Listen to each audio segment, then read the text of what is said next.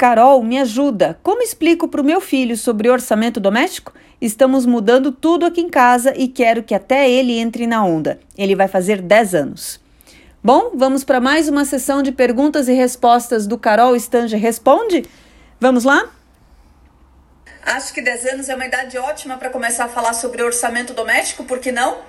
E a minha sugestão é que você faça de uma forma tranquila, sem complicação e sem se preocupar agora com valores, é mais pelo processo em si. Quer ver? Separe cinco contas principais da casa, tá? Cinco papeizinhos podem ser, cinco pecinhas, por exemplo. É, uma delas vai ser gastos com alimentação, outro vai ser gastos com transporte para os adultos irem para o trabalho, por exemplo.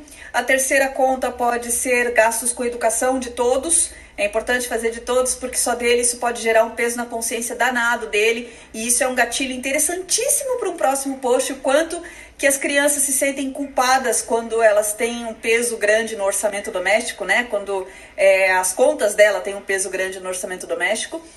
Para a quarta despesa, eu sugiro que seja uma conta geral da casa, como água, luz, telefone internet. E a quinta, um compromisso financeiro familiar de todos, como por exemplo uma prestação do carro, do apartamento ou uma viagem ok? Então temos cinco despesas e cinco notas de dinheiro. E agora você vai pedir para o seu filho usar esse salário que ele tem para pagar cada uma dessas despesas domésticas. Muito facilmente ele vai perceber que uma nota de dinheiro é para cada despesa. Seu filho, que não é bobo, vai perceber: cadê o dinheiro do meu brinquedo? Cadê o dinheiro do meu shopping? Cadê o dinheiro do cinema? Bom, para você conseguir pagar essas outras coisas, você tem que ter sobra de caixa. Para você ter sobra de caixa, são prioridades. E no caso dessa seguidora, que ela quer que o filho entre na onda, como ela mesma colocou, é, de orçamento doméstico, de controle financeiro, nada melhor para explicar prioridades para o filho do que dessa forma. Faz essa simulação na sua casa, essa brincadeira e me conta, eu vou adorar saber.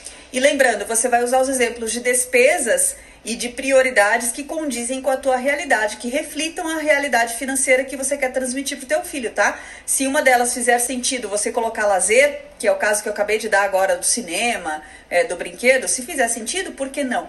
O importante é que você transmita para essa brincadeira a realidade de vocês e os valores que você quer que ele entenda, tá bom? Beijos! Até mais!